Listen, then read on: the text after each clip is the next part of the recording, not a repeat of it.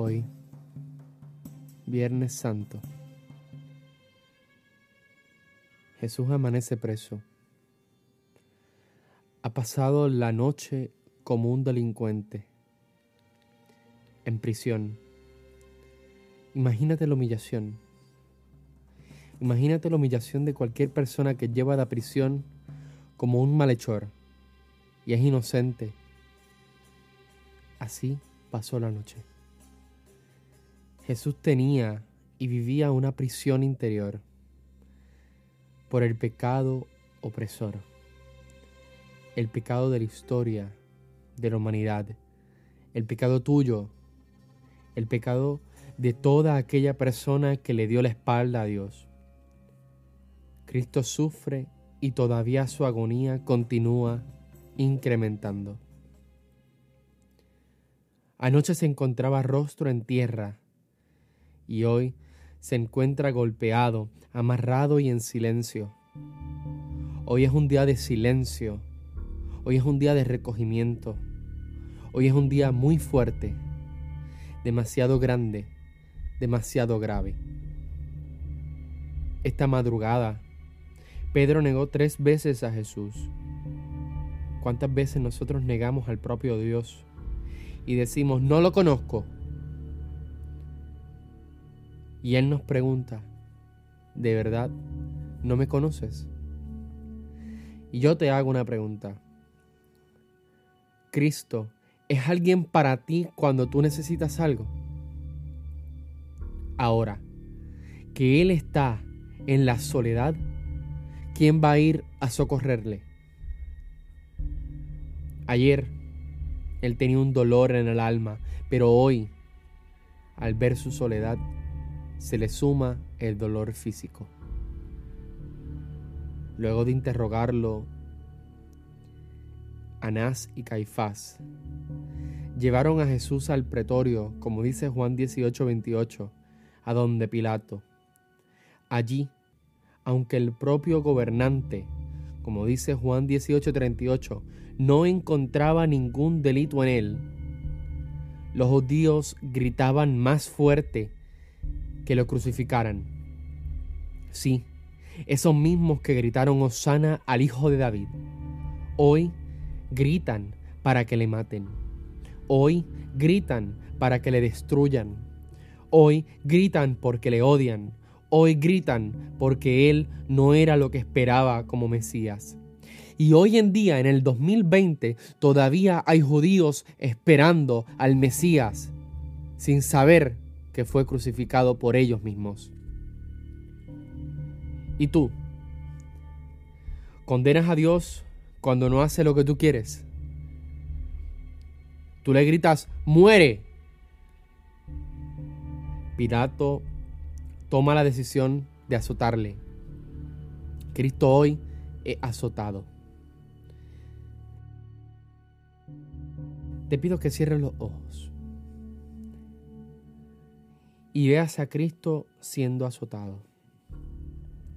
Los romanos azotaban con flagelos a Jesús, pero quieren ver sangre, quieren ver hueso quieren ver tendones, ligamentos rotos.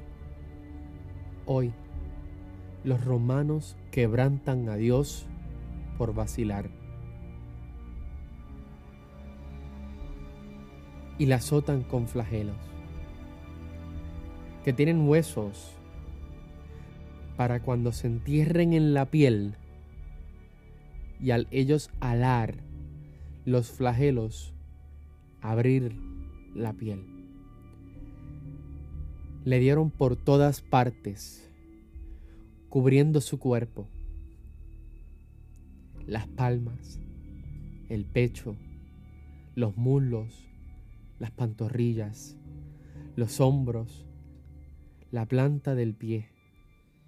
Ninguna área se quedó sin cubrir. Y lo más parecido que hemos visto en la pantalla grande esta masacre fue en Passion of Christ. Donde los hombres maduros cerraban los ojos o se salían de la sala porque no podían ver. Hoy nos toca ver. Hoy nos toca llorar. Porque la salvación del mundo agoniza y muere. Le ponen una corona de espinas y le dan en la cabeza con una caña. Y le dicen, salve, rey de los judíos. En Mateo 27, 29. Jesús con tanto sufrir se suponía que estuviera moribundo o inconsciente. Pero ninguna de las dos. Seguía de pie y todavía le faltaba camino. Llevado nuevamente a donde Pilatos, la gente no estaba satisfecha. Querían verlo sufrir, querían verlo morir. Y él volvió a decir, yo no encuentro en él ningún delito. Juan 19:4. Pilato vio las amenazas hacia él de parte de los sumos sacerdotes y entregaba a Jesús para crucificar, lavándose las manos le entregan la cruz a Jesús. 300 libras sobre su hombro. Y salieron al lugar llamado Calvario, que en hebreo se dice Gólgota, Juan 19, 17. La agonía continuaba y él comenzaba a caminar al Calvario encontrándose con los mismos judíos que gritaron, bendito el que viene en el nombre del Señor en Mateo 21.9. Escupirle, burlarse, tirarle comida y todavía caminando por amor. Continúan los azotes mientras carga con los pecados del mundo y cae tres veces de rodillas, con la cruz encima cae en tierra, cae en piedras. Su madre ven lo que hacen con su hijo. Junto a la Magdalena y a Juan y las demás mujeres. Y sufre y llora. Pero también ora.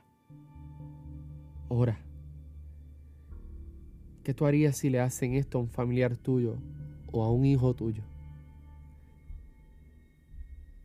Llegada al Gólgota, clavan sus manos y pies a la cruz.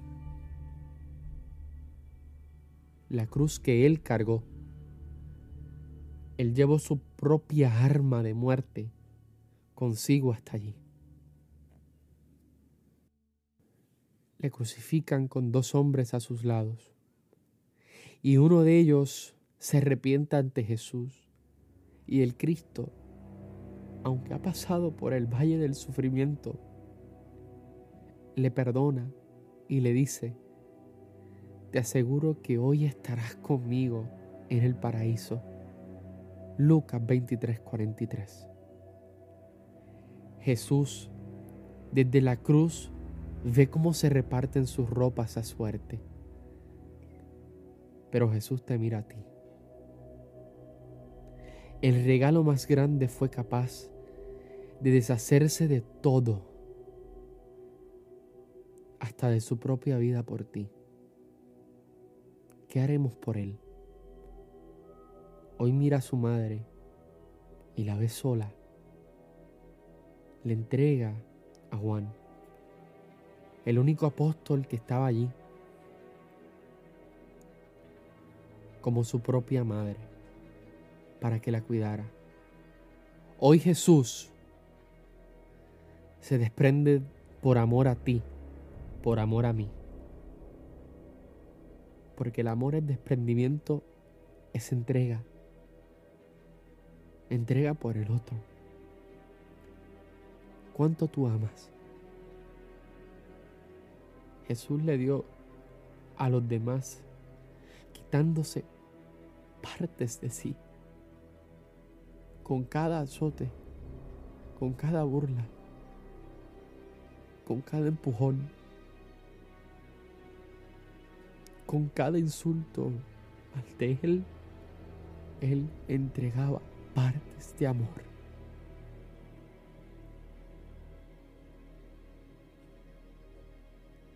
Hoy Jesús grita al Padre en Mateo 27, 46. Elí, Elí, lema sabactani. Vuelve y grita y muere.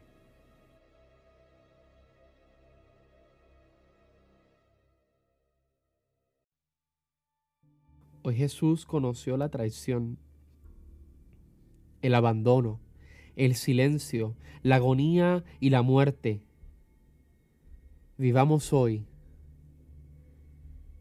bajo la sombra de la cruz, la cruz de Cristo, bajo el símbolo del amor, bajo el signo de la entrega, sabiendo que el amor de Jesús nos da plenitud y nos da vida, aunque le quite la de Él. Bien.